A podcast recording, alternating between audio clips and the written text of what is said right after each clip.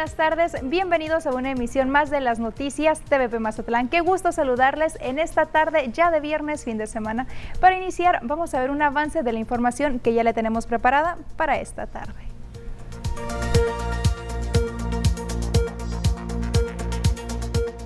Gobierno Municipal de Mazatlán y la Fuerza Aérea Mexicana firmaron convenio para vigilancia aérea. Muere menor de tres años en un accidente carretero registrado la noche del jueves por la autopista Culiacán. Para el 22 de octubre será entregada la obra de la avenida Gabriel Leiva. Agua Marina Talismán, un desarrollo de usos mixtos en Mazatlán. Y en los deportes, Mazatlán Femenil enfrenta esta noche a Querétaro en el Kraken. Vamos a iniciar con la información de esta tarde y es que precisamente hoy el alcalde de Mazatlán, Luis Guillermo Benítez Torres, dio a conocer una noticia y es que próximamente Mazatlán va a ser vigilado por drones. Sí, así como lo escucha, se trata de un programa piloto de la Fuerza Aérea Mexicana. Vamos a ver los detalles. Por medio de un convenio con la Fuerza Aérea Mexicana se está contemplando arrancar un programa nacional de vigilancia con drones en donde se pretende que Mazatlán sea de las primeras ciudades. El alcalde Luis Guillermo Benítez Torres dijo que la principal intención de este programa de vigilancia es para tratar de prevenir el delito. Pues el objetivo es que disminuya lo máximo la delincuencia. Más que nada, evitar que se dé la delincuencia. Acuérdense que yo ya les había platicado de los drones, que quería poner seguridad con drones, que trajeran ya con ellos una base de datos de todos los delincuentes comunes. Pero tocando ese tema con él, me dijo, es que nosotros vamos a tener los drones para seguridad en todo el país y quiero que Mazatlán sea uno de los primeros en que los tenga. No, ellos los pondrían y nosotros tendríamos aquí la, la información para actuar. Esto se logró mediante un convenio de promoción a través del domo que el ayuntamiento lleva a varios destinos para promocionar Mazatlán. Ahí también se publicita la próxima Feria Aeroespacial de México, quienes forman parte de este proyecto nacional. FAMEX es la que organiza eh, la exposición aeronáutica en el país, es el ejército en su línea de aviación. Y en ese domo se promociona la FAMEX, la próxima, y se promociona Mazatlán. No movemos una pieza si no es para algo. ¿eh? Sin embargo, aún hay fechas para el arranque de este programa de vigilancia en las ciudades por medio de drones. Cuando se tenga se dará a conocer oficialmente, aseguró la autoridad municipal. Con imágenes y edición de Pedro Velarde, informa para las noticias TVP Omar Lizárraga pues suena bastante interesante este proyecto que traen aquí para Mazatlán, así que esperemos que realmente cuando llegue pueda arrojar buenos resultados. Y mire, vamos a continuar con otros temas precisamente de seguridad y es que el día de ayer por la noche se registró la volcadura de un camión de pasajeros por la autopista Mazatlán-Culiacán, lo está viendo en sus imágenes. Este accidente se registró alrededor de las 9 de la noche y el balance preliminar fue de un menor de edad muerto, quien contaba con apenas tres añitos de edad, 40 lesionados, cinco de ellos de gravedad. La unidad pertenece a la compañía Ecotours, venía procedente del estado de Chiapas con destino a la ciudad de Tijuana. Al parecer se trata de jornaleros agrícolas, las personas que viajaban a bordo de este camión. Decenas de elementos de bomberos, protección civil, Cruz Roja, policías municipales y de la Guardia Nacional atendieron la emergencia y trasladaron a los lesionados al Hospital General Martiniano Carvajal. Cabe informar que en este mismo lugar anteriormente y de manera frecuente se han registrado percances que también han dejado consecuencias trágicas. Es a la altura del kilómetro 4 de la autopista Culiacán en el llamado Trébol que conecta esa rúa con la zona turística de este puerto y el libramiento Mazatlán-Villa Unión.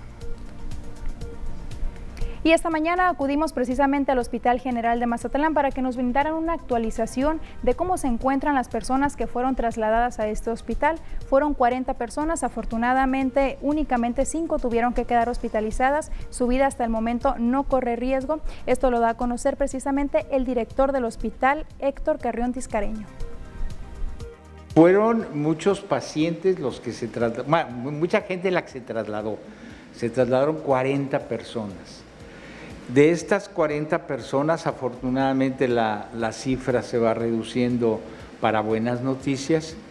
Eh, de estas 40 personas, 16 requirieron después de hacerles una revisión, nosotros le llamamos triage, un triacheo. De esas 40 personas, 16 requirieron algo, eh, una sutura, eh, alguna situación menor. Afortunadamente no consideramos que estén, estén graves. la más golpeada es una, la menor de 14 años, pero consideramos que con buen pronóstico. obviamente todo esto es dependiendo de evolución, dependiendo de cómo vayan evolucionando, será la, eh, eh, la noticia que nosotros vayamos viendo. Pero hasta este momento no consideramos que estén en riesgo de perder la vida. Y bueno, esperemos que todas estas personas sean dadas de alta con bien y se recuperen lo más pronto posible. También hay inquietud por parte de algunas personas, particularmente del estado donde provenían eh, los pasajeros de este camión sobre la salud de sus enfermos. Bueno, pedimos la información al Hospital General, sin embargo, por cuestiones de privacidad no pudimos acceder a ella. Sin embargo, le vamos a dar un número telefónico para que se ponga en contacto con el Hospital General de Mazatlán. Es ese número que está viendo en su pantalla, es el 66 6691 32 52 50. Lo repito, el número 6691 32 52 50 y ahí le podrán dar la información necesaria en caso de que algún conocido o familiar suyo es de las personas que viajaba en este camión. Le repito, hasta el momento únicamente hay cinco personas hospitalizadas, tal parece que no está en riesgo su vida y pues lamentablemente un menor de tres añitos fue el que falleció. 6691 32 52 50 para cualquier información de quien lo requiera. Y vamos a seguir con más noticias y es que el choque entre un tractor y una camioneta de carga dejó como saldo una persona gravemente herida y miles de pesos en daños materiales cerca de la sindicatura de La Concha, esto allá en el municipio de Escuinapa.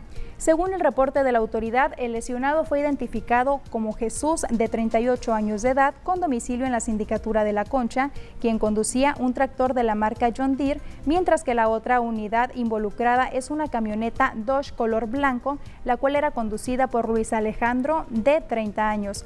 El accidente se registró sobre la carretera federal México 15, cerca del entrón de del aguaje.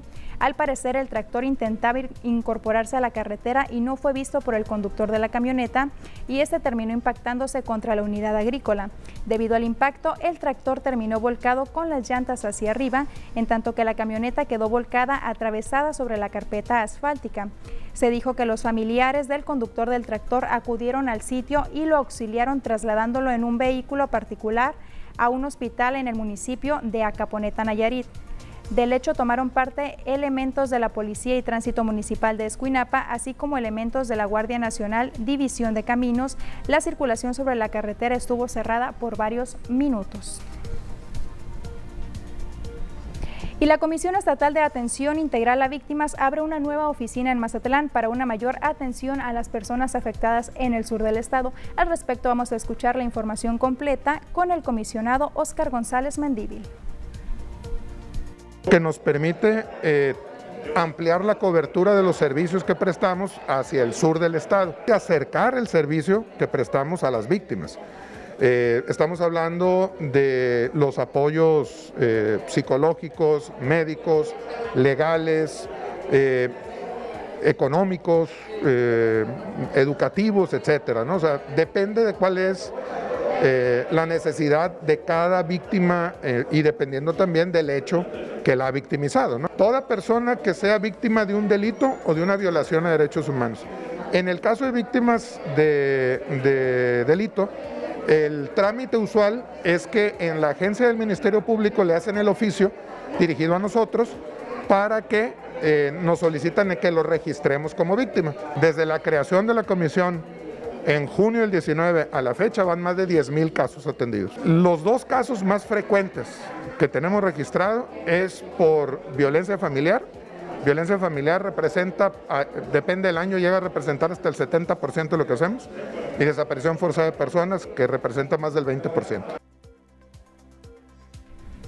Y como ya lo informaba desde hace dos años, la Comisión Estatal de Atención Integral a Víctimas ha operado desde Culiacán y aunque reciben casos de todo el estado, el personal formaba una cobertura especial para acudir a cada uno de los municipios. La oficina está ubicada en la calle Ramón López Alvarado, número 321, en el fraccionamiento Tellerías, a dos locales de la Comisión de Derechos Humanos a un costado de la central de autobuses.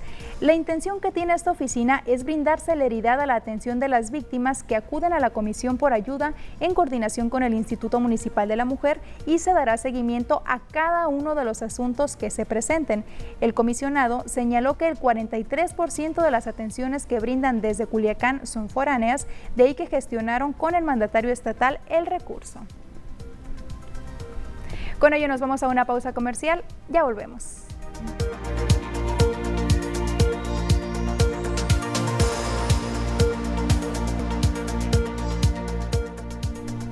Gracias por continuar con nosotros aquí en las noticias TVP Mazatlán. Mire, ante la cercanía del periodo vacacional de invierno, pues muchas personas buscan tramitar su pasaporte para realizar pues algún viaje. Si usted es de las personas que también pretende tramitar su pasaporte en los próximos días, esta información le interesa. La titular de la Oficina Municipal de Enlace de la Secretaría de Relaciones Exteriores, Carmen Susana Valdivia, informó que durante todo el año se mantiene una demanda de trámites de pasaportes, pero que ante la cercanía de la temporada de vacaciones invernales, las personas se han estado presentando con mayor interés para solicitar este documento. Comentó que la atención al público y los procesos de entrega se han vuelto más eficientes, pues el trámite es rápido y el pasaporte en Mazatlán se está entregando en un periodo de 5 a 7 días hábiles, además de que los costos solo aumentan anualmente a partir del mes de enero, tarifa que se mantiene vigente durante todo el año. De verdad que todo el año estamos eh, con mucha demanda. Se incrementa un poco más la asistencia eh, cuando se acerca un periodo vacacional, aunque ahorita las citas las tenemos limitadas. Estábamos trabajando con 120 citados antes de la pandemia. Ahora que pasó lo de la, este, esta ola que hubo, nos redujeron al 30% y después nos aumentaron y nos volvieron a hacer otro aumento hace días, entonces ahorita ya estamos trabajando con 80 citados. En cuanto a los costos, este, siguen siendo los mismos, los costos nada más varían eh, en enero. Cuando empieza el año, la Secretaría hace los ajustes, hacen unos pequeños incrementos y todo el año se mantienen. Le estamos entregando el pasaporte entre 5 y 7 días hábiles. Recomendó que es importante comunicarse directamente con las oficinas de enlace de manera constante al 880 10 77 3 para verificar cuándo se están dando las citas y agendar la suya, ya que debido a la pandemia y pese a estar en semáforo verde en Mazatlán, aún no se tiene una fecha estimada para comenzar las operaciones con normalidad y por el momento solo se están cubriendo las 80 citas por día. Esta recomendación es con el fin de no caer en ningún tipo de fraude con perfiles y páginas que se anuncian en redes sociales para el trámite de pasaporte, pues la única forma de realizarlo es a través del enlace de la Secretaría de Relaciones Exteriores.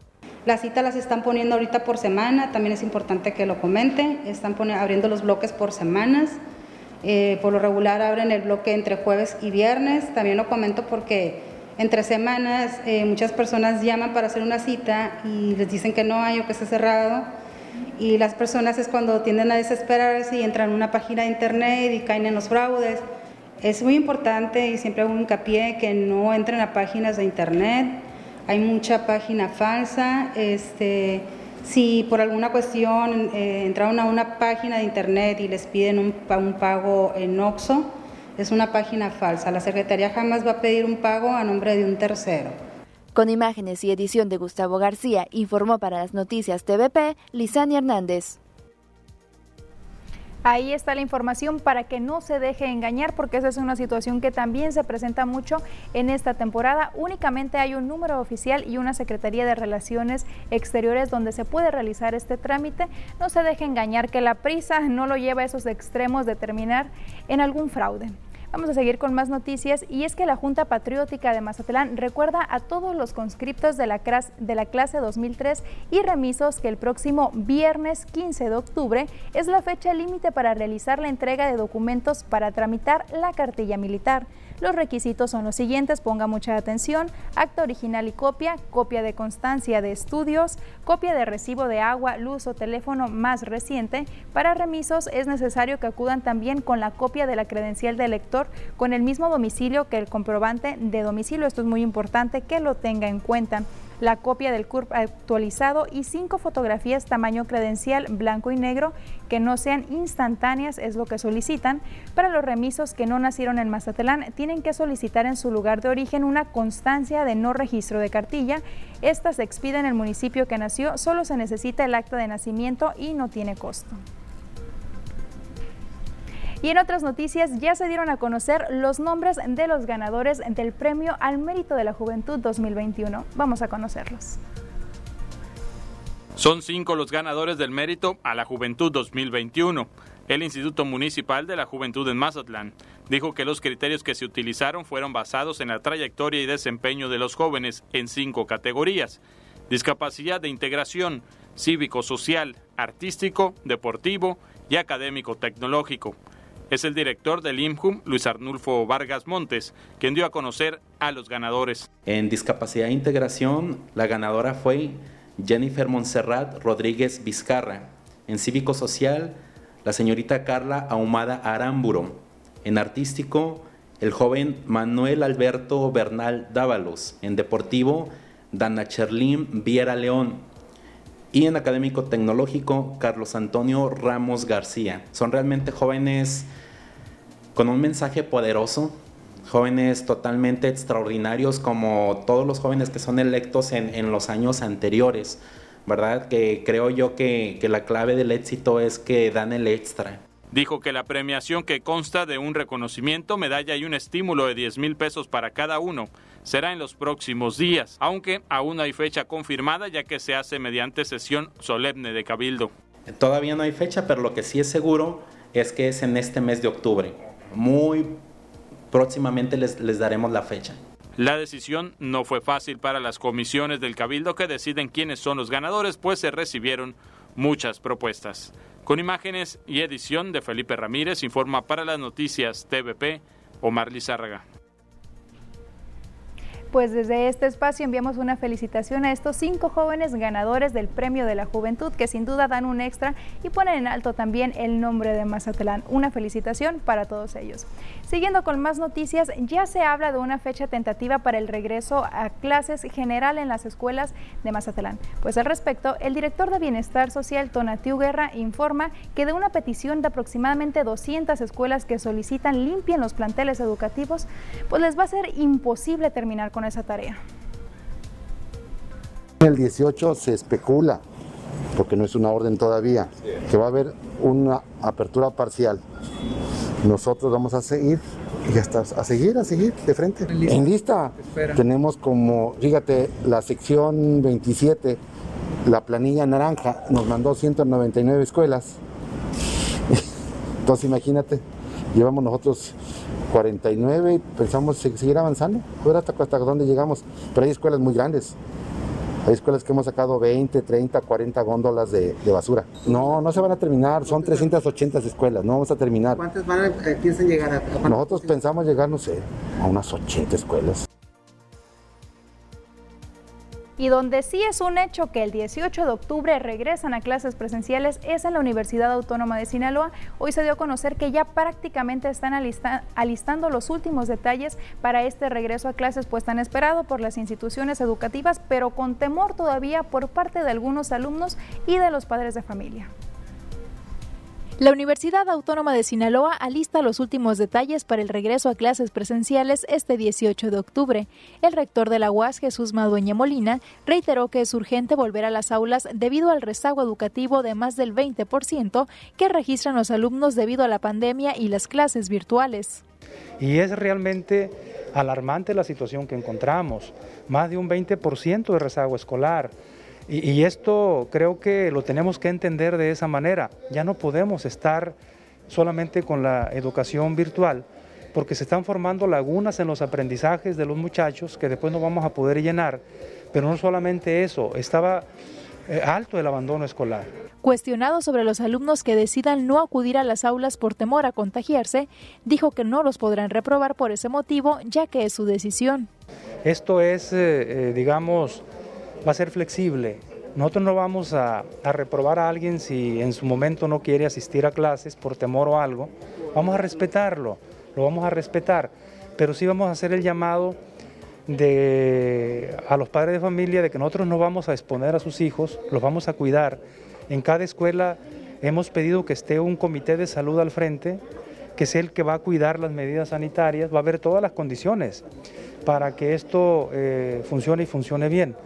Mencionó que la universidad cuenta con un padrón de más de 70.000 alumnos menores de 18 años que se registraron para recibir la vacuna contra el COVID-19 en cuanto sea aprobada y llegue a Sinaloa. Nosotros abrimos un registro para ver la cantidad de muchachos que se iban a, estar en esa posibilidad, sobre todo lo del nivel superior, y encontramos eh, en el registro 70.000 alumnos, tanto del nivel medio superior, todo lo que es preparatorias, que estamos ahí con una matrícula cerca de 60 mil y había también como unos 10 mil de, de nivel superior. Esa solicitud ya fue entregada por él, él quedó de hacer la gestión con la Secretaría de Salud y en ese sentido estamos esperando. Exhortó a los alumnos a acudir a las aulas, pues dijo existe un protocolo de sanidad diseñado para evitar la propagación de casos de COVID. No se trata de una improvisación, sino de un trabajo coordinado entre autoridades educativas y de salud. Con imágenes y edición de Gustavo García, informa para las noticias TVP, Kenia Fernández. Pues ahí está la declaración del rector de la Universidad Autónoma de Sinaloa, quien asegura que los protocolos ya están listos y que asegura son protocolos bastante seguros para que los alumnos puedan ir con tranquilidad. Sin embargo, pues aquí ya depende de cada alumno y de su familia, por supuesto, si acude o no acude este 18 de octubre a las clases presenciales. Con ello nos vamos a una pausa comercial. No se vaya que hay más noticias.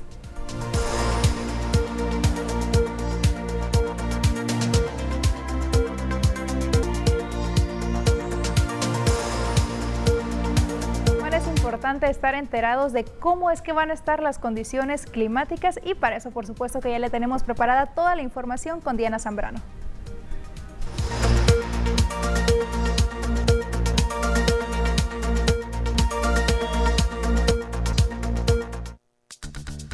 Hola, ¿qué tal? Y buenas tardes. Bienvenidos aquí al reporte meteorológico Qué gusto acompañarlos en esta tarde, ya de viernes, fin de semana, y damos inicio con el mapa nacional para conocer las temperaturas actuales en algunos puntos importantes del país, comenzando en la frontera en Tijuana. El día de hoy se mantiene nublado con 20 grados, La Paz tenemos condición de cielo totalmente despejada, Guadalajara se mantiene mayormente nublado y ya en Ciudad de México se mantiene despejado con 22 grados. Pasamos a conocer las temperaturas actuales en nuestro estado, en Sinaloa y qué tenemos para el resto de la semana, comenzando en el puerto de Mazatlán. Aquí tenemos un sábado despejado, las máximas que van a variar entre los 32 y los 31 grados para Mazatlán. Ya en la capital de Sinaloa, Culiacán, el día de hoy se mantiene muy caluroso, con máxima que llega hasta los 40 grados centígrados. Este fin de semana se prevé condiciones cielo despejada y máximas que van a variar entre los 35 y los 38 grados. Ya en el sector de Guamúchil, el día de hoy se mantiene muy soleado, al igual que este fin de semana, y tenemos valores de temperatura máximos que van a llegar hasta los 40 grados para el día de mañana. Ya en el sector de Guasave, aquí tenemos un sábado y domingo totalmente despejado, las máximas que van a variar entre los 35 y los 40 grados para Guasave. Ya para finalizar, en el sector de los mochis, aquí tenemos temperatura de 39 grados y se mantiene como máxima para el día de mañana, con cielos totalmente despejados para este sector. Respecto a la fase lunar, nos mantenemos aún en luna nueva, la salida de la luna a las 9 horas con 22 minutos, la puesta de la luna a las 20 horas con 44 minutos, la salida del sol a las 7 de la mañana con 4 minutos y ya para finalizar, la puesta del sol a las 18 horas con 49 minutos. Hasta aquí el reporte meteorológico. Espero que tengan una excelente tarde.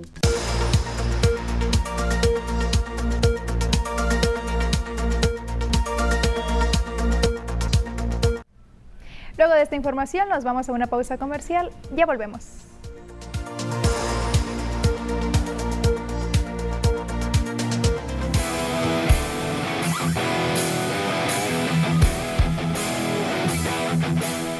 Gracias, gracias por continuar con nosotros aquí en las noticias. Seguimos con más información que tiene que ver con el mundo de los deportes y es que Ernesto, mucha actividad que ha habido en estos últimos días. Exactamente, Kenia, ¿cómo estás? Muy buenas tardes a la gente que nos ve en casita, muy buenas tardes. Mucha actividad la que se viene y la que ha habido, exactamente, Kenia. Fútbol, béisbol, de todo, Ernesto. De todo y vamos a platicar de estos dos deportes en este espacio. ¿Te parece? Adelante, por favor. Muchas gracias y vamos a adentrarnos precisamente con lo que se da en materia de fútbol. Ayer el equipo tricolor, la selección tuvo actividad dentro del octagonal de la CONCACAF rumbo a la Copa del Mundo del próximo año y lo hizo en la guarida del Lobo, ¿no? En la cancha del Estadio Azteca, donde se supone que la selección es invencible y saca buenos resultados. Pues eso de buenos resultados, un empate ante el equipo de Canadá, que lamentablemente para los canadienses no fue victoria porque hubo lapsos donde jugaron mejor que el equipo mexicano con un Davis, que es la figura de la CONCACAF y que juega para el conjunto de Canadá el día de ayer, pues siendo pieza importante. El equipo mexicano se iba adelante en el marcador. Jorge Sánchez al minuto número 21 adelantaba el conjunto de Gerardo Altata Martino en el 1 por 0. Pero Canadá no bajó los brazos. Ya al 42, antes de irse al descanso, empataba el resultado con Osorio poniendo el 1 por 1 en lapsos del partido. El juego tornaba eh, muy interesante, siendo Guillermo Ochoa la figura para la selección nacional, evitar que llegara el descalabro para el equipo mexicano, evitar que llegara la tragedia y poder caer en la cancha del Estadio Azteca. México es segundo lugar del octagonal con ocho puntos, empatado junto con Estados Unidos que también tiene ocho y Canadá con este empate llegó a seis unidades. El próximo partido del equipo mexicano será el domingo a las 5 de la tarde ante el conjunto de Honduras y posteriormente hasta el miércoles contra El Salvador. Allá se estará llevando a cabo lo que viene a ser este partido del equipo mexicano. Vámonos con más información, pero ahora del fútbol femenil, porque la actividad regresa a través de la señal de TVP el día de hoy. La invitación para la gente que nos ve en pantalla.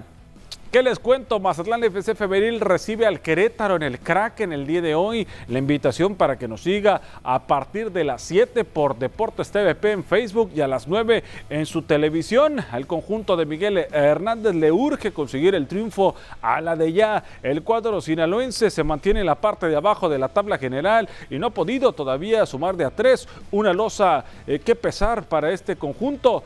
Va el equipo de los Gallos, será el rival que tenga enfrente al conjunto de Querétaro, buscando, ¿no? Miguel Hernández sabe que el equipo tenía la victoria en el partido pasado ante el conjunto de San Luis, pero el autogol fue lo que terminó por matar al equipo de Mazatlán, que de los últimos dos partidos ha empatado dos. Ante América, como vemos en pantalla, y ante San Luis de visita al Querétaro, llega a este duelo con una derrota 2 por 0 ante Necaxa, rival que ligó cuatro triunfos al hilo. Vamos a ver si las emplumadas suspiran para meterse a la liguilla que están cerca el conjunto de Querétaro estar peleando posiciones de liguilla. Son noveno en lugar de la tabla general y Mazatlán tratará de salir del sótano en lo que corresponde a las acciones de la Liga MX femenil que la tendremos, la tendremos ah, desde el Kraken por la pantalla de Tepe. Acompáñenme el día de hoy por la noche. Y vámonos con información ahora de la Liga Mexicana del Pacífico. Los resultados que se dieron el día de ayer, hubo tres enfrentamientos y aquí nos los cuenta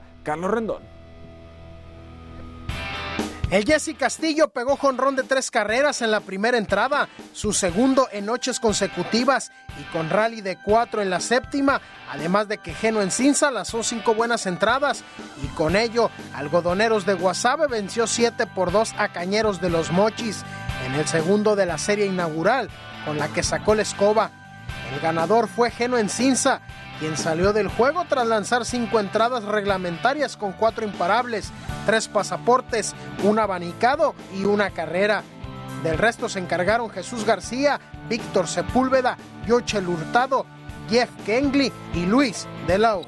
Con cuadrangular de tres carreras de Daniel Castro en el Lucky Seven, los Águilas de Mexicali devolvieron la cortesía a Naranjeros de Hermosillo al vencerlo por pizarra de cinco carreras contra dos en la jornada inaugural en la capital baja californiana. Los Águilas de Mexicali continuarán con su vuelo dentro de la temporada 2021-2022, donde recibirán en su nido a Sultanes de Monterrey del 8 al 10 de octubre. En la serie de fin de semana, los Naranjeros de Hermosillo volverán a su casa para recibir a los Cañeros de los Mochis. Por segunda noche consecutiva, los Yaquis pintaron de blanco cinco carreras por cero a los Mayos de Navojoa y se llevaron el duelo inaugural de la temporada 2021-2022 de la Liga Mexicana del Pacífico que se celebró en Ciudad Obregón. La tribu cajemense atacó y abrió la pizarra en la segunda entrada con imparable de Alejandro González. Víctor Mendoza timbró la carrera de la ventaja, mientras que Cristian Delgado impulsó dos más con hit. Juan Carlos Happer Gamboa y Alejandro González se descolgaron al Pentágono.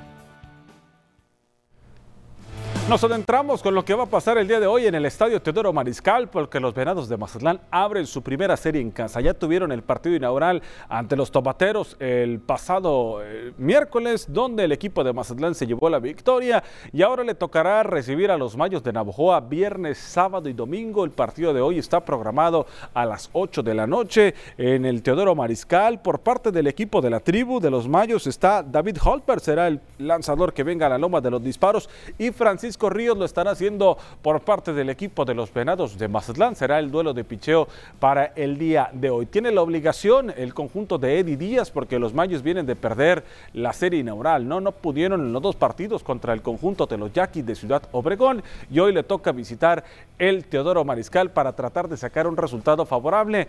Mientras tanto, los Venados tienen récord de un ganado y un perdido hasta el momento en la actividad que están teniendo en la Liga Mexicana de el Pacífico. Así que pendientes, pendientes de lo que ocurre con el equipo de los Venados de Mazatlán. Vamos a escuchar al pitcher que viene por Venados el próximo domingo. Es Daniel Cruz, este muchacho que será el quinto abridor por parte de Mazatlán. Eh, me siento primeramente feliz, feliz más que nada por, por la noticia y pues el cumplimiento, como tú dices, que tenemos que hacer. Eh, y agradecer, también agradecido por la, por la, pues que me invitan a este nuevo equipo que, que me encanta, la verdad me ha encantado hasta ahora y pues agradecer a la directiva, al manager por la confianza más que nada. Eh, mi idea es pichar, yo lo único que quiero es pichar y creo que todo lo que queremos es jugar, entonces eh, a mí casi no me, no le pongo mucha atención a eso, ¿no? yo lo que quiero es pichar y como te digo se agradece que, que ahora nos tocó abrir y pues hay que, hay que hacer el trabajo. Eh, más que nada tirando strikes, eh, esa es la idea con la que voy siempre a la loma y creo que todas las veces que se sube uno a pichar es, es ir con la misma idea de tirar strike y atacar a los bateadores. Buenas noticias para los lanzadores mazatlecos de aquí del puerto, ¿no? El equipo de las Dyers de Los Ángeles acaba de anunciar la firma de un pitcher mazatleco. Se trata de Guillermo Arbizu. Ah, el zurdo mazatleco fue firmado por la organización de las Dyers y buscará cumplir su sueño de llegar al mejor béisbol del mundo. Él es egresado de la Academia de Béisbol Alfredo Harp Helú y su primera firma en la Liga Mexicana de Béisbol fue con los Venados de Mazatlán, ¿no? Pertenece al béisbol invernal para el conjunto de los Venados. Tiene 19 años. Este muchacho tiene grandes cualidades en la serpentina, en su brazo izquierdo, donde ya ha visto acción, ¿no? Y ahora las Dyers de Los Ángeles, pues firman a Guillermo Arbizo. Mucha suerte para este muchacho en esta experiencia que tendrá primero en sucursales, ¿no? Y después buscar llegar al primer equipo con el conjunto de los Dyers. Ahí está la información deportiva, lo más relevante hasta el momento que tenemos en este espacio de las noticias. Kenia, los deportes. Ernesto, muchas gracias por actualizarnos en los temas deportivos y te quiero preguntar, ¿cómo ves tú a Venados en este juego que va a tener de la primera serie? Van empezando, pero ¿cómo los ves tú? Yo veo un equipo que tiene posibilidades de, incluso de ganar los tres partidos ante el equipo de Navojoa, ¿no? Se, se espera que Mazatlán arranque con el pie derecho esta temporada en la Liga Mexicana del Pacífico. Ojalá, Ojalá, ojalá, sí. que así sea. Y Mazatlán femenil, Ernesto, también pues mucha Remando- suerte, hay que echarles muchas porras porque Exactamente, ¿no? Y que no se lo pierdan, ¿no? Y a las 7 por el Facebook en Deportes TVP. por Por supuesto, para que toda la gente esté pendiente de este juego de Mazatlán Femenil. Muchísimas gracias por la información, gracias Ernesto. Kenia, Ernesto. Kenia, Kenia, Kenia, Ernesto. Bueno, y siguiendo con más temas que también tienen que ver con los deportes, en la Universidad Autónoma de Sinaloa se lleva a cabo un congreso de medicina del deporte donde también se entregaron algunos premios. Los detalles a continuación.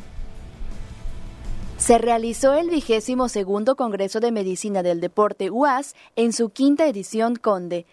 Se dieron cita a autoridades y directivos de la universidad, así como del Consejo Nacional del Deporte e invitados especiales. El rector de la UAS, Jesús Madueña Molina, mencionó que realizar anualmente este Congreso tiene como objetivo inculcar el cuidado de la salud, haciendo hincapié en la práctica de la actividad física. Hemos estado en muchos congresos nacionales y la idea es fortalecer este Congreso, porque es un área que debe de proyectarse y aprovecharse, sobre todo porque eh, lo que aquí se ve en las conferencias no solamente es para deportistas, sino que es también para la comunidad en general, porque aquí lo que se promueve es la salud.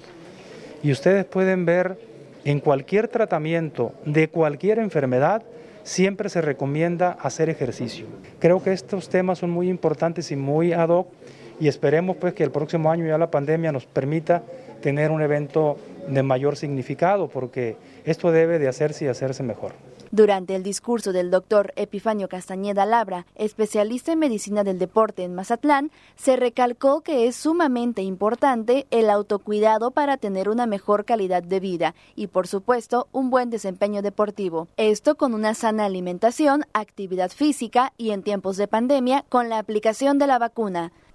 Dentro del marco del Congreso, se entregaron relojes inteligentes a los alumnos destacados en deportes por parte del Consejo Nacional del Deporte, que representa a su secretario ejecutivo, Manuel Merodio. Estos relojes cumplen con la función de monitorear la salud de los deportistas y ofrecer el servicio de atenciones médicas en caso de ser requeridas, todo esto con la intención de mejorar su desempeño físico. Con imágenes y edición de Gustavo García, informó para las noticias TVP Lisania Hernández. Tenemos anuncios comerciales. En unos minutos estamos de vuelta.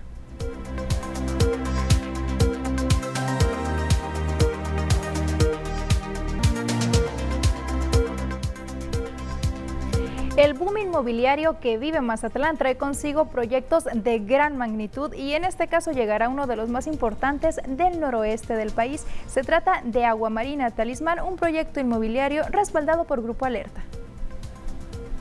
Un nuevo proyecto inmobiliario surgirá en el malecón de Mazatlán, Agua Marina Talismán, un desarrollo de usos mixtos a cargo de Grupo Alerta y Vicasa Desarrollos.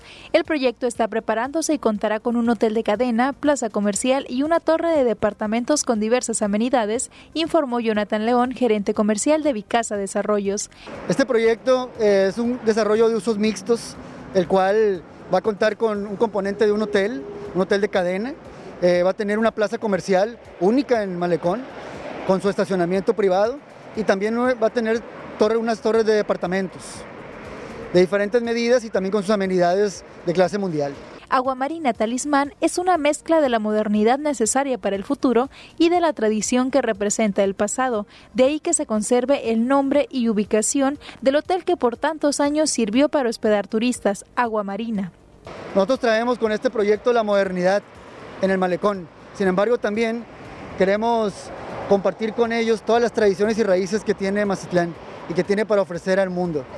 Entonces decidimos guardar el nombre y mantenerlo el de Agua Marina y además viene acompañado del nombre de Talismán y el nombre completo del proyecto es Agua Marina Talismán, el cual viene a traer grandeza y buena fortuna. En donde está cerca un talismán siempre hay estas características. Detalló que con este tipo de proyectos se pretende maximizar el potencial del puerto y ofrecer nuevas oportunidades de inversión a clientes nacionales e internacionales. El ramo inmobiliario viene y viene con fuerza.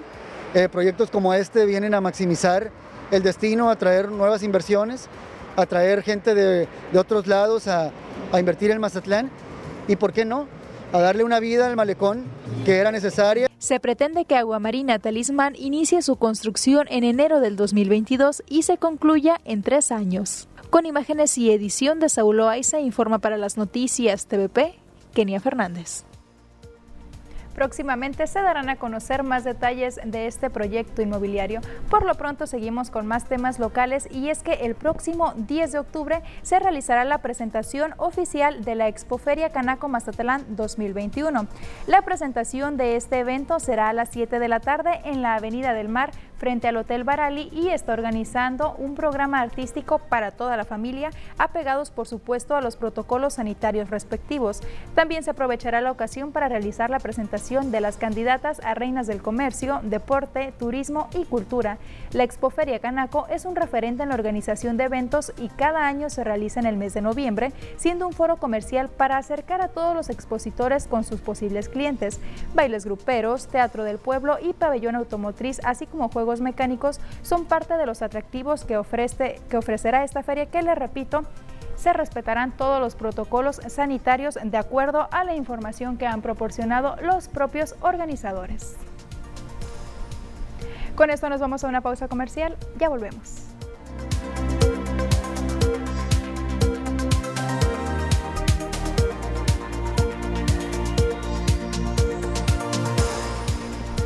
La eterna construcción de la avenida Gabriel Leiva parece que por fin va a llegar a su fin. Se dice que lleva un avance cercano al 90% y la fecha tentativa de su inauguración será el próximo 22 de octubre. Sí, 22 de octubre, dijo el alcalde de Mazatlán, Luis Guillermo Benítez Torres.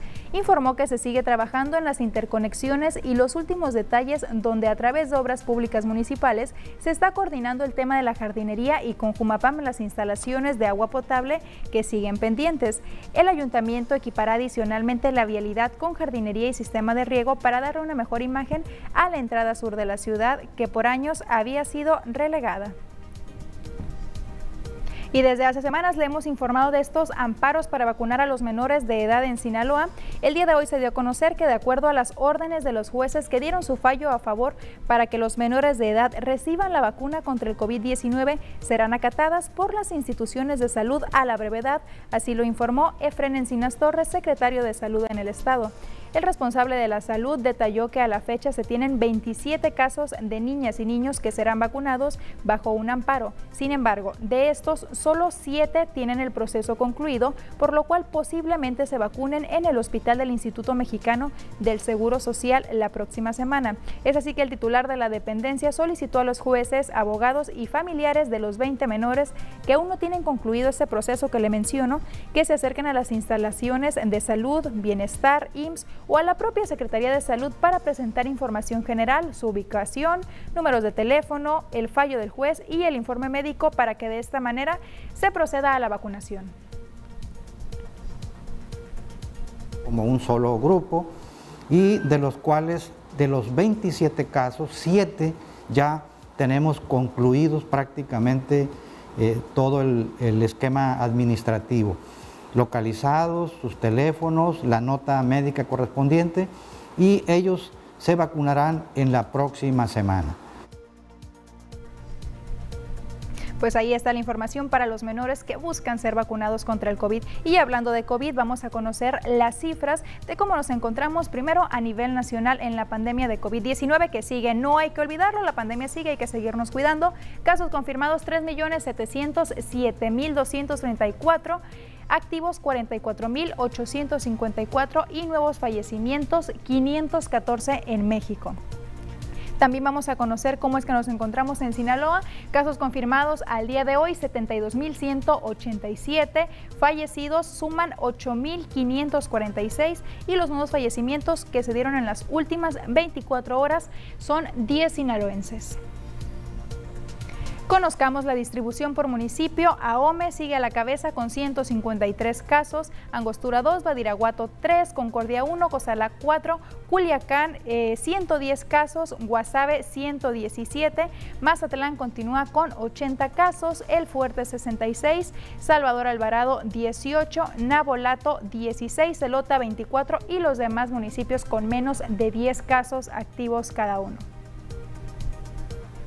Con ello llegamos al final de esta emisión de las noticias. Gracias por habernos acompañado. Que tenga un muy bonito fin de semana.